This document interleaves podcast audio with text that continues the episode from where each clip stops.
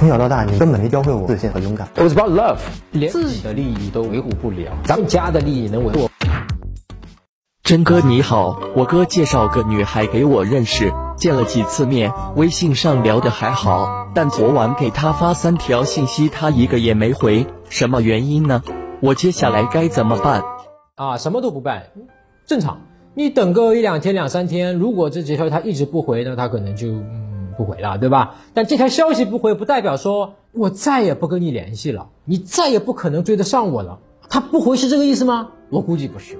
那么，如果你可以再回过去审视一下你发的那个三条消息，分别是什么消息啊？我们一般在课程里面我们会建议，如果你给女生，尤其是刚刚认识这样相亲的，别人介绍的，你发了一条消息，她不回。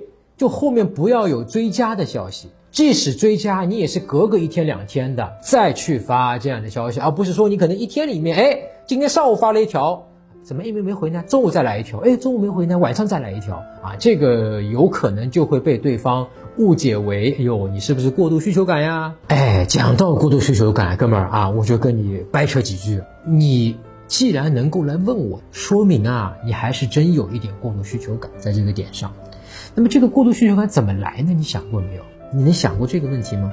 我提醒一句啊，一般来说，我们男生害怕拒绝啊。这个女生可能在一开始的聊天或者说接触中，让你感觉到嗯，好像有戏。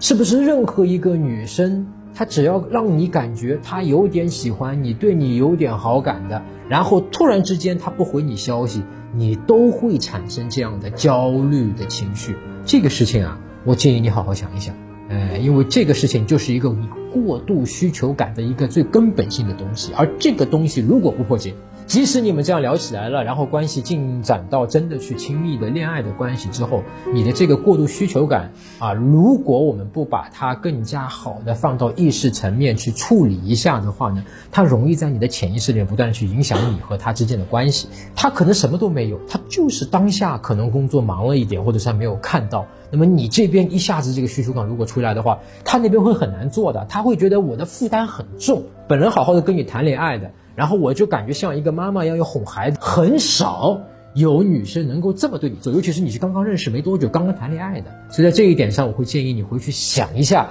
就是说，为什么一个刚刚认识不到几天的啊一个母女生，可以说还算是比较陌生的一个女生，她只是在这个微信上有三条没有回你，或者说没有及时回你而已，就会让你这么担心。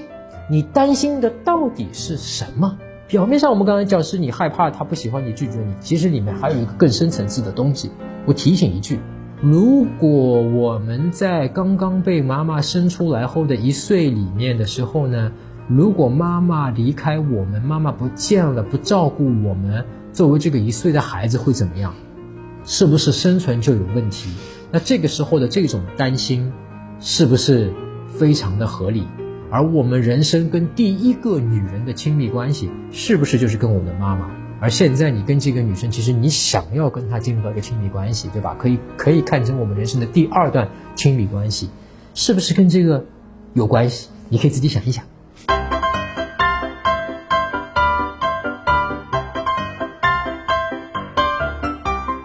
现在你只要关注我的微信公众号陈真，然后编辑回复一九七零，你就可以得到我免费的课程。